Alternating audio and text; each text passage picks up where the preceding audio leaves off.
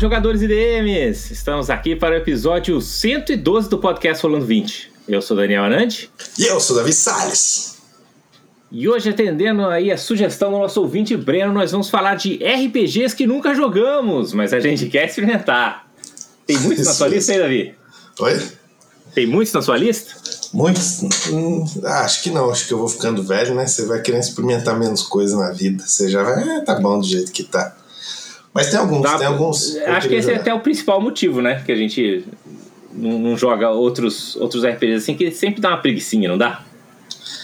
Ah, e você vai sabendo mais do que você gosta, né? E você vai experimentando poucas coisas. Falando, uma coisa interessante, eu vi alguns estudos, por exemplo, que fala disso, né? Da, da pessoa com determinada idade ficar menos uh, suscetível a experimentar novas coisas, né? E uma das coisas que eles mostram é que, tipo, por exemplo, música. Música, se você gosta de uma música até os 25 anos, ou, ou se você não gosta até os 25 anos, a chance de você gostar depois é muito baixa. Tanto é que tem lá os velhos que só escutam Led Zeppelin, e agora vão ter os velhos que só escutam, sei lá, indie rock, One depois vão ter os velhos que só, só curtem One Direction.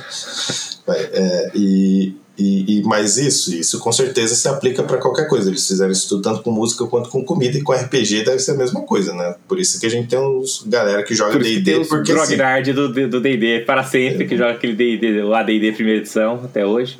Exato. Tem, tem também um outro efeito que eu que, que, né, também pensando naqueles velhinhos que vão sempre almoçar no mesmo restaurante já faz 70 anos assim, né?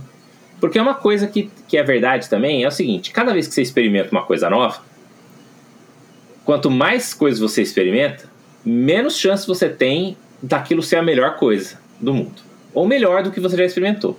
Então, assim, quando você vai no seu. Né, quando você joga o seu primeiro RPG, aquele é o melhor RPG da sua vida.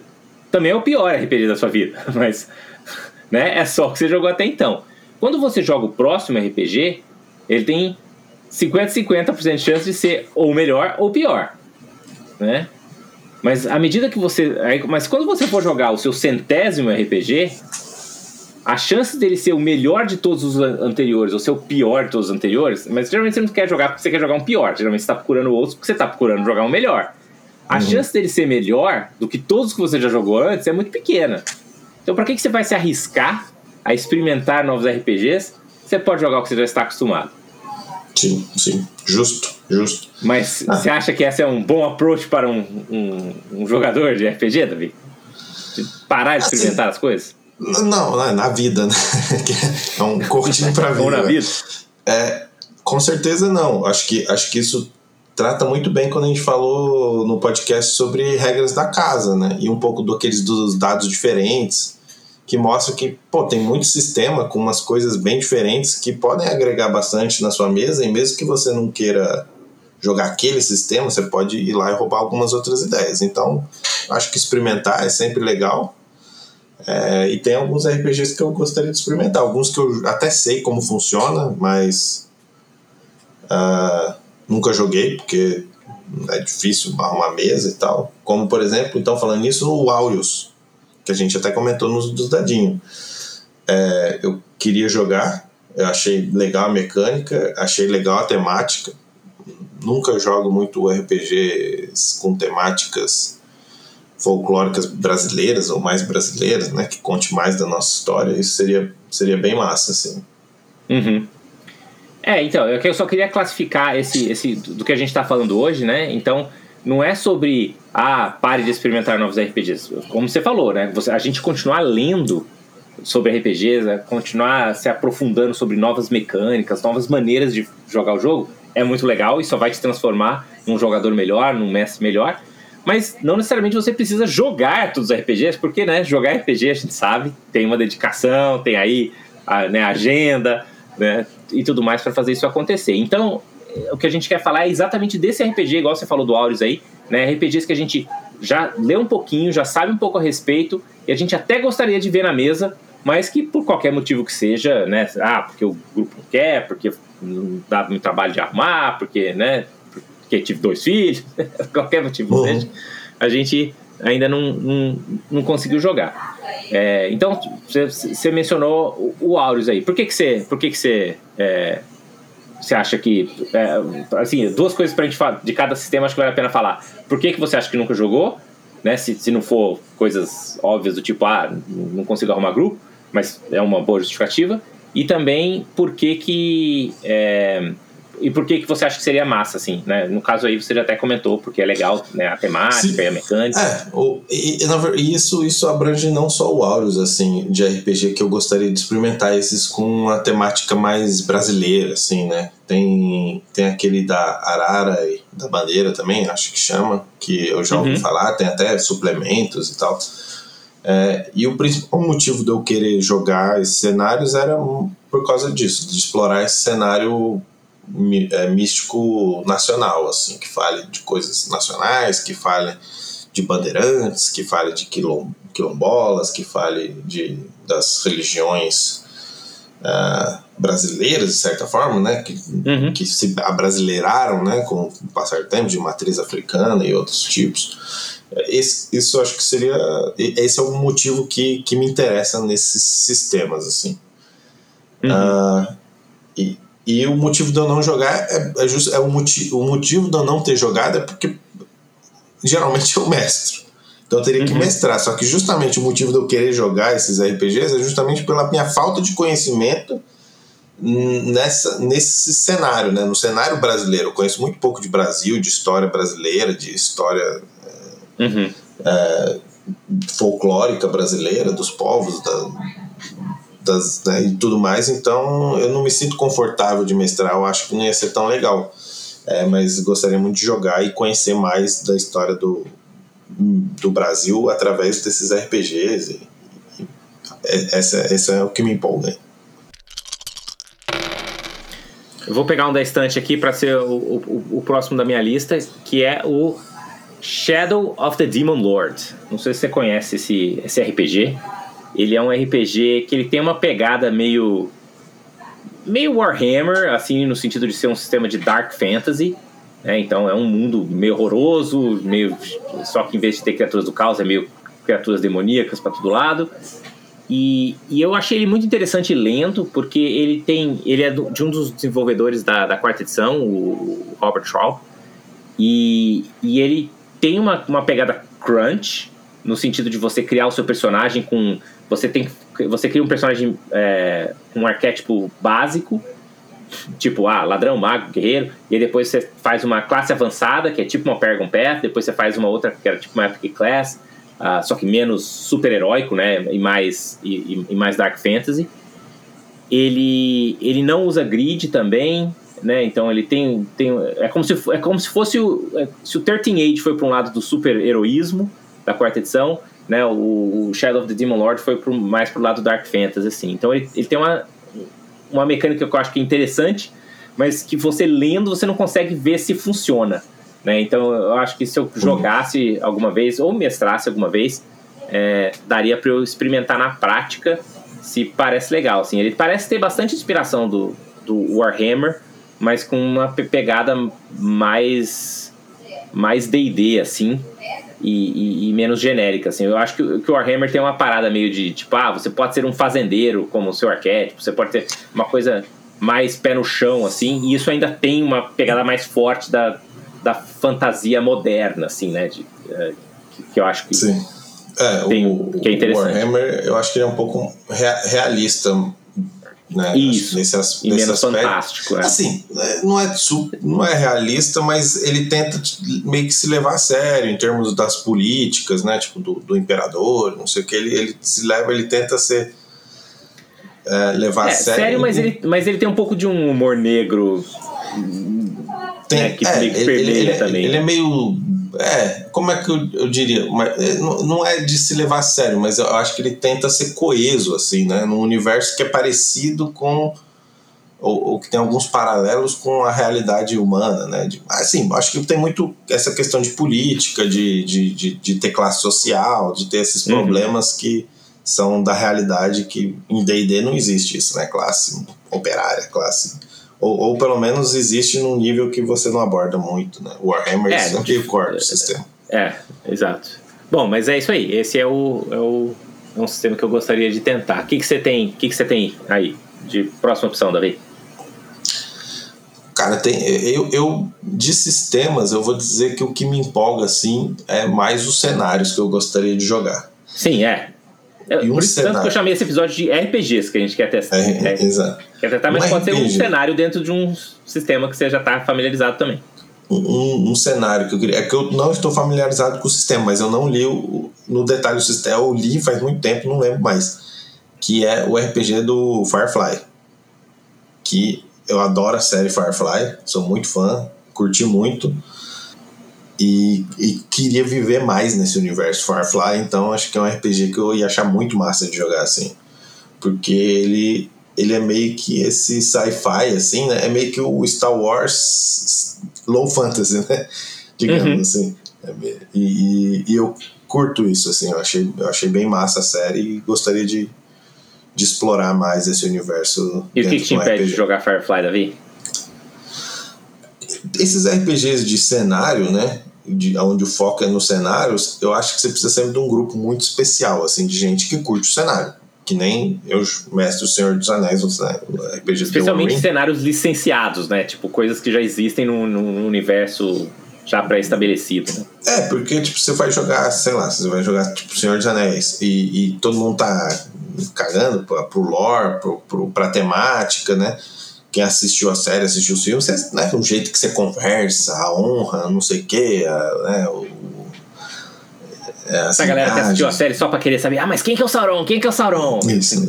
não, vou, não, não vou entrar, não vou entrar nessa discussão nesse episódio, Davi. Vamos deixar para outro episódio. Então, mas é, mas é isso, tipo assim, eu acho que precisa de um grupo que tá empolgado de curtir aquele cenário, né, e principalmente a temática daquele, daquela narrativa, né, o estilo narrativo. Uhum. É, então, então eu não acredito que eu vá jogar Firefly, porque não, não, não, teria que ser esse grupo especial de pessoas que, putz, eu adoro Firefly, queria contar uma história jogando RPG nesse universo. E, e, e no, eu acho muito difícil achar um grupo que curte Firefly. Pelo menos não conheço ninguém. Conheço muita gente que é fã de Senhor dos Anéis, mas não conheço ninguém que é fã de Firefly. Entendi, você teria que caçar essas pessoas e tal, e aí talvez não necessariamente é, jogar RPG, é, né? É, Tem uma intersecção específica de pessoas. Muito, aí, muito, muito específico. É, na, na, mesma, na mesma. Não exatamente na mesma linha, mas mais ou menos parecido, um cenário que eu gostaria de, de jogar também, e aí eu tenho até opções de vários sistemas que eu posso utilizar, é o cenário de Gloranta. Não sei se você já ouviu falar sobre Gloranta. Não. Ele foi, um, foi o, o, cenário desenvolvido para o RuneQuest, que foi um dos primeiros RPGs. Ele começou a ser desenvolvido meio que junto com o D&D. É, e, e é um cenário mega antigo. E hoje em dia tem, tem você pode jogar Gloranta usando as regras do RuneQuest, que acho que já está, sei lá, tá na sexta edição, alguma coisa assim.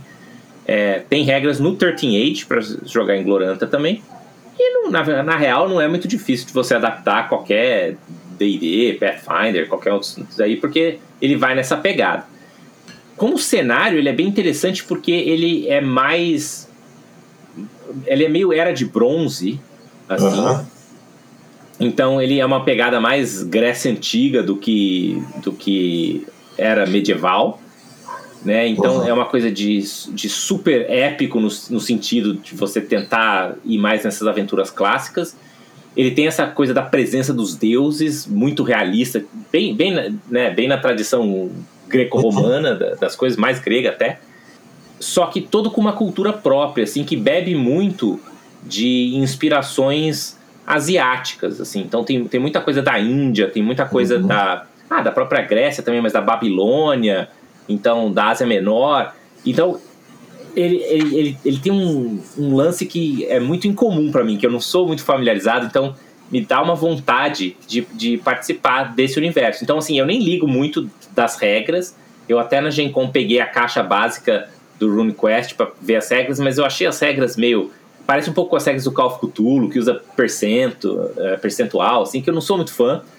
Mas, mas o cenário em si parece ser muito interessante. Mas como você falou, eu precisaria achar outras pessoas que conhecem. Eu não me sentiria tão confortável para mestrar, né? Porque eu não sou super familiarizado. Eu queria achar alguém que tem um grupo de pessoas que já joguem lá, que são apaixonados por esse cenário, que pudessem segurar na minha mão e me levar numa jornada nesse mundo aí, que, é, que eu acho que ia ser, ser bacana. Sim, sim. Um, um cenário também. Acho que no fim a gente vai falar até mais de cenário do que de sistema aqui.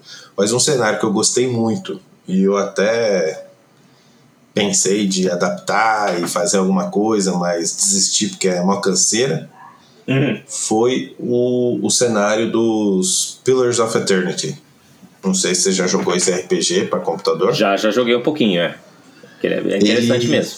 Ele é muito legal, eu achei muito legal. Ele, ele tem uma pegada meio dark fantasy, meio D&D mais, mais dark, assim, mais realista, né? Mais doença, mais adulto. Mais horroroso. Mais horroroso. Mas o legal dele é que ele pega toda essa parada psionica do D&D e transforma ela em numa questão meio da alma, né? A alma de fato existe naquele cenário, né? E, e, aí tem, e aí ele brinca né, com essa metafísica da alma para criar várias coisas dentro do cenário. Isso é muito massa, assim. Então, então, basicamente, a alma existe, então a gente morre, reencarna em outro corpo com a sua mesma alma. E aí os caras exploraram, tipo, mas e aí, se isso existisse na sociedade, o que, que ia acontecer, né? Então tem tipo um grupo de cavaleiros que você só pode entrar para aquela ordem se você for um descendente, né, um, um, na verdade não um descendente, mas uma reencarnação de um dos cavaleiros originais. E, e, aí cria esse negócio, pô, mas será que isso é justo, né? Cria esses, esses conflitos sociais, né? Pô, será que a classe, né? Você meio que cria uma classe que é dessa, né? Uma, uma classe uhum. social. Uhum. Outro, outros aspectos uh, interessantes também é, por exemplo, você pode ser culpado de um crime que, né, que seu, você fez em outra vida. Então ele vai explorando um pouco disso e também vai explorando um pouco tipo dos problemas psico, psicológicos, né, os problemas psicológicos que a gente tem, tipo dupla personalidade. Ele fala, não, você tem duas almas no seu corpo. Então eles vão levando essas coisas que antigamente acreditavam que era possessão demoníaca e outras coisas. Uhum. Eles vão explicando através da, da, da, alma dentro do jogo. E aí serve para tudo, né? O, um, sei lá, um mago pode tirar a alma de uma pessoa e pôr num artefato, é aquele né, artefato fala com você, tem uma alma lá que dá poder. É, e aqui não é muito spoiler, porque isso acontece logo no começo do jogo, e a, a temática principal do Pillars of Eternity é que, tipo, começa a nascer crianças sem alma. E elas nascem sem alma e morrem rapidinho. E aí vem os. Putz, eu não lembro como é que é o nome, dos magos que mexem com alma, né? Começam uhum. a transferir almas de animais para as crianças. E aí, aí vai rolando todo e o aí plot começa da a ter história. O, plot da história. É. O, todo o plot da história. Plot. E isso, isso é muito legal. É, é, é ficou muito legal porque um... eles exploram muito isso. E existe um RPG? Ou, ou... Existe um RPG. No, no, Kickstarter eles fizeram lá um, um, um desafio que era meio que fazer um RPG, mas é bem nas coxas, assim, não, não vale a pena não, não é um bom RPG. Eles fizeram mais para publicar. Mas assim, o, como é um cenário de, de, RPG que saiu, tem muitos livros, né? Saiu os compêndios pro, pro RPG de, de computador. Então ele serve como livro de cenário perfeitamente. Tem, tem muito lore disponível, ainda é. que você não tenha uma tradução mecânica super boa. Exato, e, e, ele funciona é de par, assim, com D&D. Se quiser fazer D&D, é só você falar, é D&D. Ou Pathfinder também, eu acho que é um de par. É, a única classe que é um pouco diferente é esses caras que mexem com as almas, mas que eles são bem psionicos, assim. Se tiver uma classe psionica, no geral, funciona funciona é só muito dá umas, umas, uns risquinhos assim pra, nas descrições das habilidades, mas a Sim. mecânica talvez funcione. Funciona bem, bem parecida. E por que, que você não está jogando Pillars of Eternity com, com seus amigos ali? Bem, ah, eu, acho, eu acho que se eu tivesse com tempo. Assim, eu não sou fã de DD nem de Pathfinder. Então, para mim, esse depara não ia funcionar muito porque eu não quero jogar DD uhum. Pathfinder no geral. Assim, eu jogo. Assim, se meus amigos estivessem jogando, Pathfinder, ah, joga aí, eu ia jogar também mas eu não, não, não, teria o trabalho de preparar essa Ou seja, mesa. você está procurando um DM que quer mestrar filas Eternity para te convidar é, no horário que você pode. É isso que você está procurando. É, então por isso, por isso fica bem impossível. Então a minha ideia era tentar jogar isso, só que usando o sistema Genesis, que é aquele sistema uhum. que a gente falou lá um pouquinho sobre dados diferentes, que usa esses dados interpretativos que eu gosto bastante do sistema. Mas aí já não é um depara, já ia rolar um trabalho e aí é, prefiro gastar jogando outros sistemas. Eu vou puxar um aqui rapidinho também, que é meio que nessa categoria do seria bom, mas prefiro jogar outra coisa se eu tiver tempo, porque a gente tem que priorizar as coisas na vida. Que é basicamente todos os jogos aqui do Cypher System, que é o sistema que o, que o Monte Cook fez lá, que é o principal sistema da Monte Cook Games. E, e tem vários livros que eles lançaram, tem um que é de super-heróis, tem um que é que chama que é bem legal que chama The Stars Are Fire, que é um de ficção científica meio hardcore assim, que dá para jogar. Mas eu uma das coisas que me deixa meio assim de jogar é a falta de experiência com o sistema. O sistema me parece legal, porque ele parece ser bem fácil, ele parece ser bem simples, assim, sabe? Principalmente pra jogar one shot, para jogar assim com grupos aleatórios que você não precisa perder muito tempo aprendendo, sabe? Mas pelo fato de se eu tenho tempo para organizar um RPG, né, para mestrar uma coisa, em geral eu tiro, pô, mas aí eu vou jogar minha campanha aqui de D&D mesmo, né, que é com meus amigos, já tá funcionando, do que tentar começar uma coisa nova. Mas é algo que tá aqui na estante, eu sempre, quando dou uma folhadinha, assim, bate essa vontade. Na mesma linha, também da Monte Cook Games, talvez meu problema seja com Monte Cook, não sei, é o... Na verdade, esse eu até sei porque que eu não joguei ainda, que é o The Invisible Sun, que é a, né, aquela caixa preta de luxo gigante que é um RPG sobre magia, uma pegada bem Sandman, uma pegada bem. Né, é, é um Ars Mágica com, com The Invisibles, né, com bem Alan Moore, assim, uma coisa. E, e Neil uhum. Gaiman é, misturado, que é bem legal, é bem interessante. Você precisa achar as pessoas certas para jogar esse tipo de jogo, né, porque é um jogo mais narrativo. Uhum. Mas ele tem mecânicas interessantes, só que ele é um jogo para você jogar in person. Ele é um jogo que tem as cartinhas, que tem os props, que tem é, os livros bonitos, que tem as cartinhas e tudo mais. Então, e eles lançaram isso bem antes da pandemia, assim. Então foi bem difícil de, de tentar montar um grupo. Eu tava tentando, já tava namorando a ideia de montar uma mesa, e aí não rolou. E aí hoje tá na estante, um dia, quem sabe, vai ver, vai ver a mesa de verdade. Eu tenho um jogo da, da Monte Cook que eu queria jogar, que é o No Thank You Evil. Que ele parece muito maneiro, assim, de jogar. Eu queria jogar com o meu filho e talvez, sei lá, pegar uns amiguinhos e jogar e ver qual é que é, assim. Porque ele parece, parece massa, parece direto, parece simples, e, e mas parece bem divertido, assim, bem amigável, né? Ele, ele é bem colorido, bem bonitinho. Acho que, acho que esse é um RPG legal de botar as crianças para jogar. Eu até comprei alguns RPGs, digamos, com temática infantil, mas ou eles eram assim muito simples e não tinha props. Eu acho que a criança ia curtir uns props, né? Umas coisinhas, umas cartinhas, umas cartinhas, uns dados coloridos, isso. Hum, exato. Então eles não tinham muito props e eu acho, eu acho que falta isso. Queria uma caixinha se desse. Ou, e, e ou, ou não era tão infantil assim, né? No sentido uhum. de que, tipo assim. Meio adolescente, assim. É, eu queria algo assim meio fantasia infantil, assim, uma coisa bem maluca mesmo, assim. Tipo, é, o No Thank do... é bem nessa vibe mesmo, do, do, do Extreme Imagination. Exato, porque isso, isso é muito louco, assim, né? Isso é muito legal com as crianças, né? Então, é que nem, sei lá, quando você conta história e tal, e tem, tipo, sei lá, tem, eu, eu conto pra minha filha agora que tem a cidade, tem a cidade do macarrão. Aí quem mora lá são os macarrões. Tem o prefeito Rondelli, a senhora Cantone, e, uhum. E aí é tipo, é isso, né? A loucura total, tudo, tipo, não faz sentido nenhum e vamos embora e, e isso. ia ser legal. A, a gente tá pensando em fazer um episódio pra, de RPG para crianças é, e a gente pode falar com mais detalhe depois. Eu já joguei no Thank You Evil com as crianças aqui e, e foi bem legal. Eu acho que é um desafio o fato do RPG ser em inglês para jogar com crianças que não, não, não falam inglês, assim.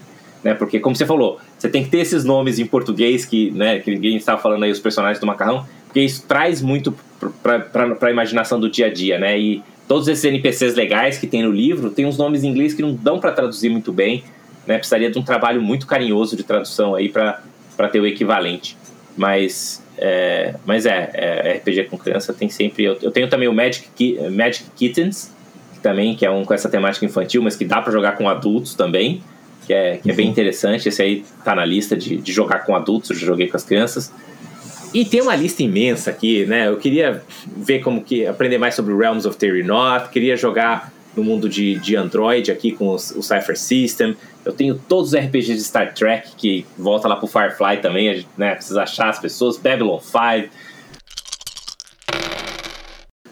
né, a lista é imensa, a gente podia gastar horas aqui namorando essas ideias, mas eu quero ouvir dos nossos ouvintes, né? A, não só o Breno que sugeriu esse episódio, mas de todos os outros que estão ouvindo agora, quais que são os RPGs que você ou comprou e nunca jogou, ou você leu e se apaixonou, mas nunca conseguiu trazer para a mesa, ou você é um forever GM aí que adoraria jogar em alguma mesa, mas nunca conseguiu. Conta aí pra gente, divide com a gente lá no rolando20.com.br, divide a sua história e, e conta pra gente. Então é isso aí, pessoal. Rola em 20. Rola em 20, até a próxima.